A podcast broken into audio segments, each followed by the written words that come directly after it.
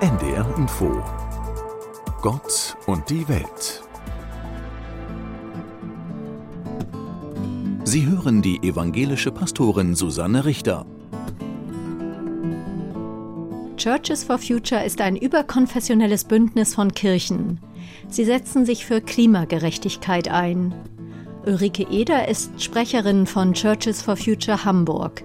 Ich frage sie, macht ihr da nicht einfach Fridays for Future nach? Wir haben das schon lange vorher gefordert, aber es hatte eben nicht so einen Wumms. Ist das nicht ein bisschen deprimierend? Doch. Ja.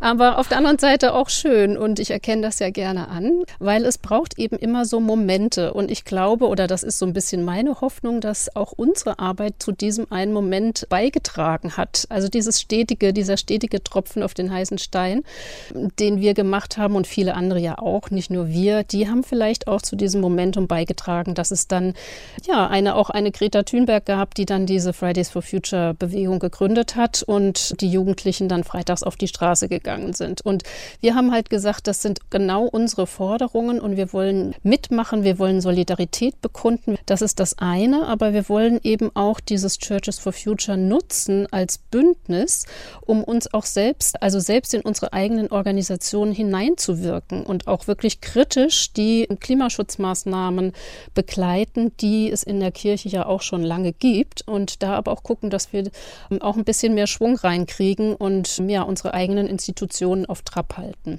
Warum ist Klimagerechtigkeit speziell für die Kirche ein Thema? Also die Kirche hat ja schon viele, viele Jahre, also es gibt sogar ein Datum 1983 bei der Vollversammlung des Ökumenischen Rates der Kirchen, demnach auch lange vor den Vereinten Nationen den Einsatz für die Schöpfung, ne, so nennen wir das ja, Bewahrung der Schöpfung und für eine zukunftsfähige Entwicklung auf ihre wirkliche, also politische Agenda gesetzt. Und aus diesem Beschluss, der 1983 schon gefällt wurde, haben Kirchen sich in diesen gesellschaftlichen Fragen positioniert und ihre Stellung bezogen. Und das eben nicht nur mit Worten im Gottesdienst, wie vielleicht manche denken, sondern es gibt mittlerweile auch eine Vielzahl von Fachstellen innerhalb der Kirche, die sich eben mit ganz konkreten Klimaschutzmaßnahmen auseinandersetzen oder auch Bildungsarbeit machen zum Thema Klimagerechtigkeit. Also ich meine, sich einzusetzen für die Umwelt ist ja das eine. Von den Grünen erwartet das äh, jeder oder jede. Aber warum die Kirche? Ich, ich bohre da noch mal nach. Also mhm. was hat das inhaltlich zu tun miteinander?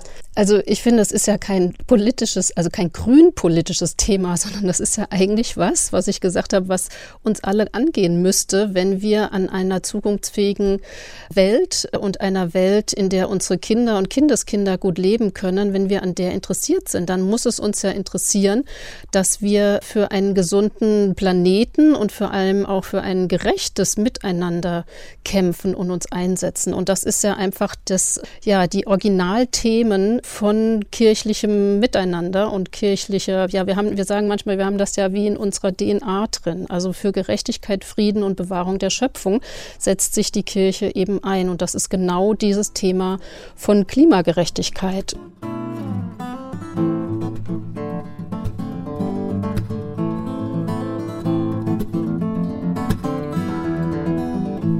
Das war ein Beitrag der evangelischen Kirche.